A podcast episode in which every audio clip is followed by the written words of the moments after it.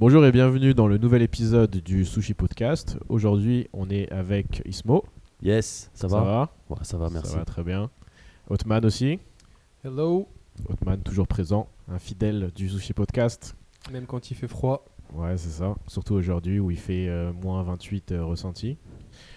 Oh, et, beaucoup euh, et Thomas moi-même. Et donc aujourd'hui, on va vous parler de transport. Alors le transport, vous allez me dire quel est le rapport avec euh, la technologie, qui est le thème principal du, podcast pour ceux qui nous découvrent. Et euh, en fait, on se rend compte que le transport aujourd'hui, euh, c'est quelque chose qui, un petit peu comme tous les aspects de notre vie de tous les jours, devient de plus en plus technologique, devient de plus en plus lié à la technologie. Et donc principalement quand on pose technologie et transport, on pense voiture électrique. Donc toi, Ismo, il me semble que tu es un aficionados, un expert de la voiture électrique, puisque tu en conduis presque tous les jours. Tous les jours, tous les jours, un Tous les jours. différent. Tous les jours. Voilà, donc Ismo est très très fortuné, et donc il a quatre voitures électriques dans son garage. Plus. On Il a un- rajoute, un- euh, 12 garages, un garage 12 places, avec 12 véhicules. Donc- et donc dis-moi, qu'est-ce que tu, qu'est-ce que tu penses des, des voitures électriques euh, à l'utilisation réelle au jour le jour? Ouais, moi j'ai de la chance de conduire des euh, voitures électriques tous les jours, plusieurs modèles différents, des Tesla, des Kia, donc avec des autonomies un peu différentes.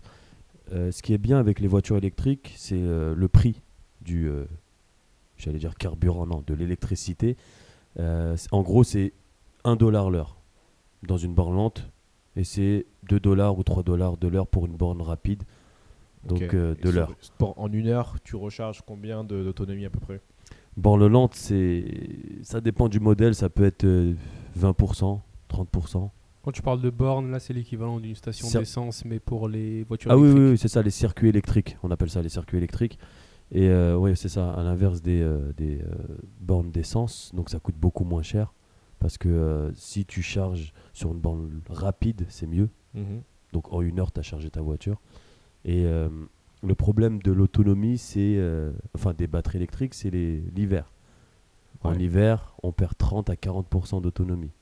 Donc, c'est-à-dire, si tu as une voiture à 200 km de base, tu te retrouves avec une voiture à 100, 120, 130 km. Et en Est-ce- fonction. Est-ce que ça c'est le cas sur, euh, sur toutes les voitures ou ça dépend s'il y a des modèles qui perdent plus rapidement que d'autres ou... Bien sûr, si quand je conduis une Tesla, par exemple, Ah, je me dis pas que dans une heure, quand je conduis une Tesla, je me dis pas que dans une heure je vais devoir charger, tu vois. Donc Mm. c'est c'est ça qui est cool avec les Tesla. Mais après, leur autonomie, elle est de 450 km à 100%. Donc c'est beaucoup plus qu'une Kia, comme je disais, qui est à 200, bien entendu, neuve, premier jour jusqu'au peut-être première année, deuxième année, ça dépend. Ouais. Mais plus tu vas conduire avec, plus tu vas la charger, plus la batterie elle va perdre de sa puissance, un peu comme tous les appareils. Est-ce que ça c'est quelque chose que as, dont tu as eu l'expérience? C'est des, des voitures qui sont un peu plus vieilles, donc tu sens que l'autonomie est, est moins bonne? Ça, c'est clair que les premières voitures euh, euh, électriques que j'ai conduites, qui datent d'il y a 3 ans à peu près, ben, à 100%, elles sont euh, à, à la moitié de, de leur euh, capacité maximale quoi. Ok. Origine. D'origine, ouais. Mais là on parle, euh, il me semble quand même, on parle des voitures qui ont fait des, des centaines de milliers de kilomètres, non? Oui, c'est ça. En fait, c'est aussi dû à- au nombre de kilomètres que la, la voiture a parcouru. C'est sûr que si elle a fait 300 000 kilomètres, Ouais. comme certaines Tesla, euh, au bout d'un moment, tu as la batterie qui, qui en prend un coup parce qu'elle est chargée en continu. Et comme je disais, c'est des voitures qui roulent tous les jours. Ouais. Presque 18 heures par jour. Donc en gros, c'est ça. C'est que tu charges, tu décharges, tu charges, tu décharges. Tu fais que ça pendant, pendant bah, trois- 365 jours par an. Donc c'est au bout d'un moment, ouais, ça prend un coup. Mais pour une utilisation lambda, c'est bien. Donc en fait, euh, moi je sais pas, j'entends ça là ici et euh, je me dis attends mais pourquoi j'achète pas une voiture à essence ou une voiture hybride? Euh, Pourquoi je vais prendre le risque de conduire et après bam l'hiver je me retrouve en panne sèche euh, je, je vais voyager euh, à plusieurs kilomètres de la ville et il n'y a plus rien et du coup je me retrouve encore en panne sèche. Parce que tout ce que je comprends c'est que le réseau de recharge électrique il n'est pas aussi euh, populaire que toutes les stations d'essence. Donc, Ça fait genre des dizaines d'années que ça existe et que c'est développé dans, partout dans le monde. Non, il faut savoir que les bornes, il y en a de plus en plus qui sont rajoutées chaque jour, chaque mois, chaque année, Chaque Et- millénaire. chaque millénaire, comme les stations essence. Et c'est ça en fait, c'est que ça suit en fonction euh, du public. Plus il va y avoir de voitures électriques, plus il va y avoir de bornes. Là, on arrive à une ère où en gros, les gens maintenant se posent la question de j'achète une voiture électrique ou hybride. Tu parlais de hybride. Hybride, c'est bien parce que t'as- tu mêles essence aussi. Tu mêles essence et électrique. C'est sûr que pour quelqu'un qui va faire un long voyage, il va plus être porté à acheter une hybride parce qu'il est sûr d'avoir une sécurité derrière. La batterie électrique, tout dépend aussi des températures. Quand il fait chaud, il n'y a aucun problème. Tu peux l'utiliser euh, tranquillement. Mais une fois que l'hiver arrive, là, c'est un autre problème, comme je te disais auparavant. Je pense qu'il y a aussi un petit peu deux euh, arguments. Le premier, c'est le premier, ça va être un argument un peu plus philosophique. Si tu veux éviter d'émettre euh, des gaz à effet de serre, euh, t'as pas vraiment le choix. Tu vas pas, tu vas, même si les voitures électriques coûtent, coûtent plus cher à l'achat, tu vas pas vraiment, tu vas pas vraiment avoir le choix de, de tourner vers ça. Et après, il y a aussi l'argument qui est financier, mais qui n'est pas encore tout à fait le cas en ce moment. Mais dans un futur proche, les voitures électriques vont, vont baisser en prix et donc vont être de plus en plus abordables jusqu'à très probablement être moins chères que les voitures euh, thermiques premier prix d'aujourd'hui. Et donc, euh, en plus de ça, euh, avec le fait que les voitures électriques ont, coûtent moins cher en entretien et coûtent beaucoup moins cher au kilomètre, parce que l'électricité est beaucoup moins chère que l'essence, très bientôt, l'argument de prix, même si on n'est pas écolo ni rien, va devenir va presque faire disparaître la voiture thermique parce qu'elle pourra plus concurrencer la voiture électrique. Ça c'est sûr, dans un avenir très proche. Ouais. 3 ans. 3 ans, c'est le temps qu'il faut pour rentabiliser une voiture électrique. Voilà, 3 ans. Ils ont fait des calculs avec une. Par exemple, si tu veux acheter une voiture euh, normale, classique, face à une voiture électrique, même plus chère, en 3 ans, tu rentabilises le prix. Avec tout ce qu'il y a derrière, hein, l'essence, les, réparations. Ça, c'est sûr qu'évidemment, ça va dépendre un petit peu de là où vous êtes dans le monde, parce que le, en fonction de là où vous êtes, le, le prix de l'essence et de l'électricité va être, peut différer grandement. Et donc ça peut faire euh, différer le, le, temps de rentabilisation. Mais, euh, mais c'est ça. Et du coup, c'était quoi les modèles là que tu disais que tu conduisais tous les jours? Moi, je conduis des Tesla S, modèle S, modèle X, euh, Kia Soul, Nissan Leaf et Chevrolet Bolt. Mais il faut savoir aussi une chose, c'est que je conduis une Tesla électrique. Dans les Tesla, il y a une option, c'est l'autopilote. Donc, Waouh, mais waouh, mais je l'ai jamais utilisé. Je te cache pas que je pourrais pas trop l'utiliser ici à Montréal parce que il faut savoir que sur euh, les routes de Montréal, malheureusement, il y a certains endroits où il n'y a pas de ligne blanche, donc elles, ont besoin ces voitures de ligne blanche pour pouvoir se diriger et des intempéries, neige, verglas. Ok, tu parles de se diriger, mais en fait, euh, ça marche comment euh, leur technologie d'autopilot là à Tesla modèle Un cours d'histoire avec Thomas. Et donc, euh, le, un des pionniers de l'autonomie, ça va être euh, en ce moment, c'est Tesla et Google. Quand je dis autonomie, c'est euh, le fait de autonomie vis-à-vis du conducteur, donc c'est-à-dire une voiture qui se conduit toute seule. Et donc, il y a un petit peu deux philosophies qui s'opposent. Et ça va être la philosophie de Tesla et un petit peu aussi de Coma AI, qui est une autre compagnie spécialisée dans les voitures autonomes. Et il y a la philosophie de Google et des autres constructeurs qui essayent de faire des voitures qui se conduisent toutes seules. Et donc en fait, la façon dont ils procèdent, eux, c'est d'avoir, c'est principalement basé sur le matériel. Donc ça va se baser sur euh, une cartographie très précise, donc le GPS très précis, une cartographie au LiDAR, au radar très précise des, euh, des routes et des, et des villes pour pouvoir se diriger dedans. Alors que, euh, au contraire, Tesla, ils vont se baser principalement sur des caméras parce qu'ils partent du principe que euh, si un être humain, en fait, comment on conduit un être humain? Un être humain est conduit avec ses yeux. Si euh, un, être humain, une personne qui est sourde, elle peut quand même conduire. Une personne qui n'a euh, pas la sensation du toucher, elle peut quand même conduire. Et en fait, à partir de, ce principe-là, ils utilisent du machine learning, donc comme tout le monde en fait aussi, mais eux ils partent du principe que si un humain peut y arriver, une machine avec du machine learning, elle peut y arriver juste avec des caméras. C'est des caméras qui sont un peu comme des, yeux. Et donc, euh, évidemment, euh, cette technologie-là, c'est beaucoup plus difficile euh, au niveau de, du, machine learning à, programmer parce qu'on a beaucoup moins d'informations et l'information est beaucoup moins précise. On a des images au lieu d'avoir des distances précises, etc. par contre, l'énorme avantage, c'est que c'est beaucoup moins cher parce qu'on a juste besoin de caméras. Les caméras qu'il y a sur les, les Tesla, c'est des caméras de, les mêmes qu'il y a dans vos smartphones, etc. Donc ça coûte vraiment pas très cher du tout. Alors que, au contraire, euh, des radars et des LiDAR, qui sont des radars mais à, la lumière, euh, ça, ça coûte très très très cher. Et, euh, et puis c'est potentiellement aussi un peu plus fragile. Et, et par contre, c'est beaucoup plus précis. Donc il y a un petit peu ces deux philosophies-là. On ne sait pas trop qui est-ce qui, est, euh, qui, est qui va s'en tirer euh, pour l'instant. Google sont très avancés parce que eux, ils ont commencé, c'est des pionniers, ils ont commencé euh, là, dans l'autonomie des voitures autonomes il y a plus de 10 ans. Et donc Tesla, ils ont l'avantage d'avoir plein plein de voitures sur la route aujourd'hui qui conduisent et qui font des rapports sur comment ça fonctionne, si ça se passe bien ou pas, et qui leur permettent d'améliorer. Alors que Google, ils ont quelques voitures sur les routes aujourd'hui, mais des millions de fois moins que, que des, des milliers de fois moins que Tesla. Quoi. Donc au final, sur les, les deux technos, euh, il n'y en a aucune qui est mieux que l'autre. Là, c'est un peu un, un, combat, là, genre... Euh... C'est deux philosophies, quoi. On verra laquelle euh, va gagner. Les deux, les deux se tiennent. Ont des avantages au, final, j'ai l'impression que le vrai problème reste euh, au niveau légal en ce moment. C'est plus qui... parce que Tesla, de ce que j'ai compris, là, c'est pas vraiment full autonome, mais c'est genre c'est là, mais c'est pas vraiment là. Mais... Ouais, c'est ça. Donc eux, ce qu'ils utilisent comme euh, terminologie, ils parlent d'autopilote. Et donc il y a plein de gens qui trouvent que c'est euh, très confus parce qu'on se dit autopilote, donc ça conduit tout seul, donc j'ai pas besoin de conduire, etc. Mais en fait, eux, quand ils ont pensé à autopilote, ils pensaient par rapport à l'autopilote dans un avion. C'est-à-dire que l'avion, il y a l'autopilote, donc l'avion il peut continuer à avancer tout seul, mais il y a quand même un pilote. Et le pilote de l'avion il est là il fait attention etc donc c'est comme ça que eux ils ont pensé ce terme là sauf que quand les gens ils ont c'est pas tout à fait la même manière qu'il y a certaines personnes qui l'interprètent. Ils se disent autopilote c'est bon je peux euh, euh, regarder un film pendant que la voiture est s'autopilote alors que c'est pas du tout le cas. Légalement le, chauffeur est toujours responsable de s'il y a un accident ou quoi. Donc faut toujours euh, regarder la route quand on est en mode autopilote L'avantage de Tesla, c'est ça, c'est qu'ils font souvent des mises à jour. Et là, dernièrement, bah, il y a la mise à jour comme quoi il reconnaît donc maintenant les, stops, les feux rouges. Et dernièrement, il peut maintenant sortir de l'autoroute toute seule. Enfin, la Tesla peut sortir toute seule en mettant son clignotant, en, gérant tous les le changement de ligne, la sortie changement de, ligne exactement. Alors qu'avant, il le faisait pas. Donc il y a des améliorations là-dedans. Donc en fait, on n'est pas vraiment loin de full autonomie là très bientôt.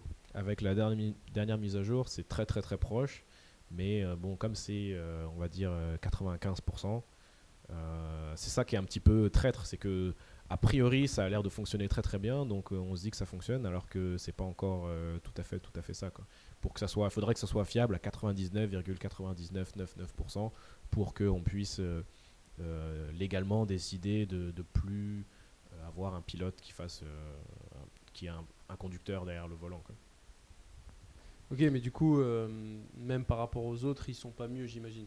Donc, euh, tous les autres constructeurs, c'est. Donc, tu as, parlé de Google avec leur, euh, leur plutôt Alphabet et leur entreprise Waymo. Ouais. mais je sais qu'apparemment, il y a aussi Uber et Lyft qui travaillent d'arrache-pied là pour sortir quelque chose. Parce que dans le domaine du, transport, là, de taxi, ce serait parfait en fait, une voiture autonome. Il y a des rumeurs d'Apple et eux, bah, ils sont sur l'autre techno, mais c'est pas mieux.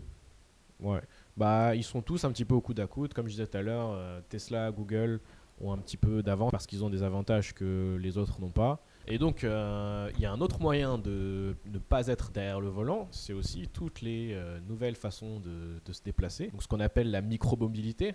Toi, Otman, tu... ça te parle? Moi, je suis, grand adhérent là. Pour moi, c'est clairement ça le futur en fait du transport. C'est c'est pas avoir chacun sa voiture comme ce que fait tout le monde sur Terre c'est clairement quelque chose de pas viable sur long terme, je pense. Et euh, donc en fait, c'est ça la micromobilité, ce qui regroupe en fait, tous les moyens de transport pour faire des courtes distances de quelques dizaines de, de, kilomètres et moins. Et euh, là, on voit dernièrement, les dernières années, plusieurs startups, entreprises qui jettent là-dessus pour investir ou réinvestir et essayer de participer à ce mouvement. Euh, on peut lister par exemple tout ce qui est scooter électrique avec les Lime, les les birds, etc. Euh, les vélos, que ce soit les vélos euh, où il faut les remettre en place, les vélos électriques, euh, ou même les vélos qu'on appelle dockless, c'est-à-dire qu'ils sont juste posés comme ça dehors. Tu viens, tu, tu débloques avec une application mobile, tu prends le vélo et tu vas faire ta vie. Ça, c'est turfu.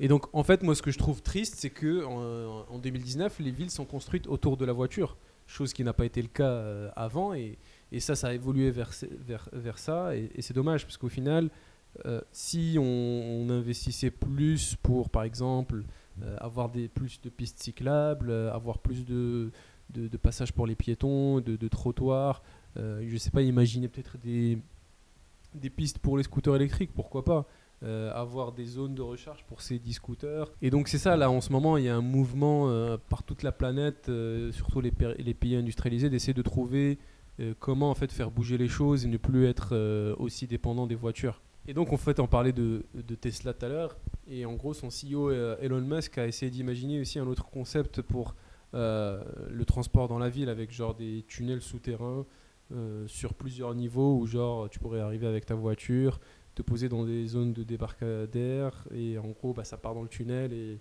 tu vas super vite d'un point A à un point B à plus de je sais pas là, 200 et plus kilomètres heure.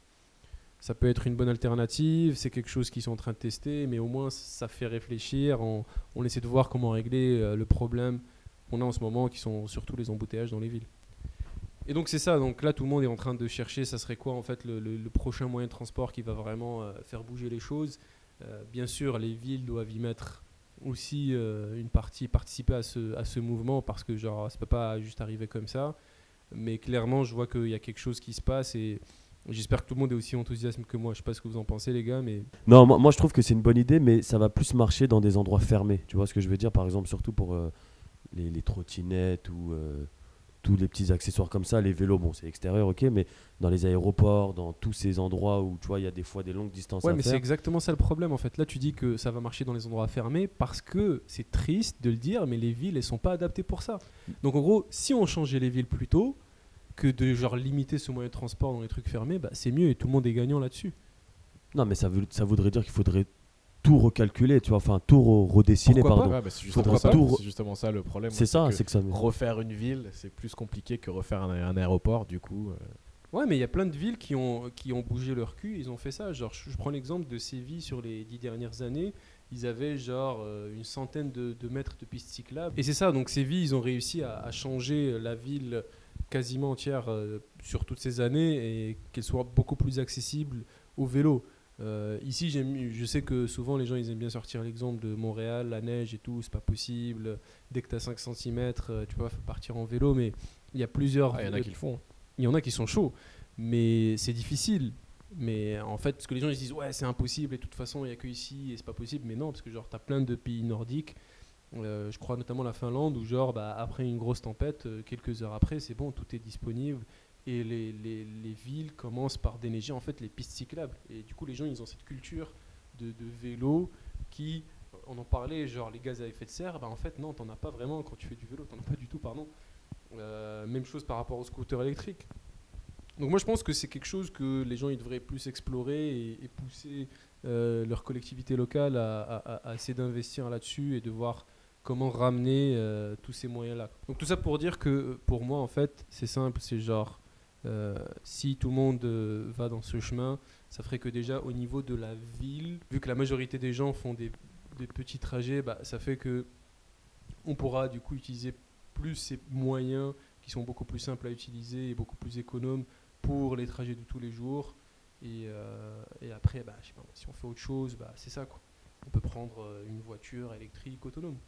Donc ça, peut-être que la solution, c'est effectivement d'utiliser plusieurs moyens de transport différents, pas juste un transport de A à B, d'utiliser un petit peu euh, différents moyens en fonction de la distance et de la, et de la praticité. Et quelque chose qui pourrait aussi révolutionner euh, le, le transport, et même au-delà du transport, la manière dont on vit, c'est justement ce que tu parlais tout à l'heure. Tu parlais des tunnels, ce qui fait référence aussi à l'Hyperloop, toujours de euh, notre ami Elon et qui permettrait en fait d'être un espèce de TGV souterrain qui pourrait relier les, grandes villes entre elles euh, de manière à se déplacer vraiment très très rapidement. Et donc ça, je pense que c'est quelque chose qui pourrait un peu, ça pourrait faire qu'on habite euh, à 3 heures actuelles de route de son lieu de travail, ce qui ferait que ça serait presque impossible. Aujourd'hui, il y a très peu de gens qui font 3 heures aller-retour de, de trajet. Mais s'il y avait un système comme l'Hyperloop qui permet de réduire ce temps à peut-être euh, 20 ou 30 minutes, et bah c'est des choses qui deviendraient possibles. Ça deviendrait possible d'habiter à 3 ou 4 heures de voiture de son lieu de travail, de faire le trajet matin et soir. Et ça serait, ça serait vraiment très pratique. Ça désengorgerait les villes, ça, ferait, euh, ça réglerait aussi des problèmes de, gentrification et d'augmentation incontrôlée des prix des loyers dans les villes, etc. Et euh, donc c'est vraiment, ça va vraiment au-delà du, du transport, ça pourrait révolutionner beaucoup de choses. Euh, pour revenir aussi sur les, les tunnels, une des, des critiques que j'ai vu beaucoup moi personnellement le- là-dessus, c'était que ah Elon réinvente les tunnels, vive 2018, 2019, etc. Parce Réinventer un peu le métro, quoi. C'est ça, parce qu'effectivement, les tunnels, c'est pas une invention de- de- d'aujourd'hui. On sait en faire depuis très très longtemps. Mais ce qu'il faut, ce qu'il faut voir là- là-dedans, c'est que l'avancée, c'est c'est le fait que les tunnels, ça coûte très très très cher à faire et c'est très très très lent. Et ce qui fait que euh, c'est quand la dernière fois que dans votre ville on a ajouté une station de métro, euh, c'était probablement avant que vous soyez né. Parce que c'est vraiment c'est, un bordel pour, euh, pour planifier et pour une fois qu'on planifie, on peut plus vraiment changer, ça coûte énormément d'argent. Et alors que si euh, la technologie pour creuser les tunnels devenait 100 fois plus abordable et les tunnels se creusaient 100 fois plus vite ou même 10 fois plus vite, et bah probablement que là, on pourrait arriver à, un mode où on peut avoir des tunnels, euh, plusieurs niveaux de, tunnels, des dizaines de niveaux différents de, tunnels, et fluidifier énormément le, trafic. Non, mais à voir, c'est vrai qu'à voir où ils vont en venir avec, euh, avec cette entreprise, mais si ça aide à développer la technologie, on pourra peut-être faire des métros plus rapides, euh, euh, inventer autre chose qui peut en profiter, mais c'est déjà un, bon chemin vers euh, quelque chose de nouveau qui peut, encore une fois, bah, ça, qui pourrait en fait éviter à tout le monde de prendre chacun sa voiture et tomber dans le pire truc qui puisse arriver là, que tout le monde vit tous les jours dans, dans les villes, c'est les embouteillages. C'est ça. Mais justement, avec des tunnels, on pourrait retourner au modèle de chacun prend sa voiture, parce que s'il y a assez de niveaux de, de tunnels, on n'aurait plus le problème des. Ou du coup, on aurait moins. Ou plutôt, on aurait beaucoup moins le problème euh, des bouchons, parce que. euh, et comme disait encore une fois euh, notre ami Elon, le fait que en fait, on vit et on travaille dans des environnements en 3D alors qu'on se déplace dans un environnement en 2D. Hein c'est une façon compliquée de dire que là où on habite, c'est dans des immeubles avec plein d'étages. Donc ça veut dire que sur une zone, il y a plusieurs, euh, il y a- il y a- on, peut, on va être plusieurs sur la même superficie. Alors que sur la route, on peut pas être plusieurs sur la même superficie. On n'a qu'une seule voiture sur- par superficie. quoi. On n'a pas les voitures les unes sur les autres. Alors que on vit les uns sur les autres et on travaille les uns sur les autres. Et ce qui fait que le fait de passer dans un système de transport où on peut pas être les uns sur les autres, forcément, ça fait des embouteillages Ah. donc, de verticaliser un petit peu le, les, moi- le, la, La façon de se déplacer. la façon de se déplacer, et bah, ça pourrait dégorger euh, ce problème-là et se débarrasser des embouteillages. Ouais, j'avoue. Bah écoute, euh, on, on verra ce que ça va donner, mais ça a l'air assez prometteur.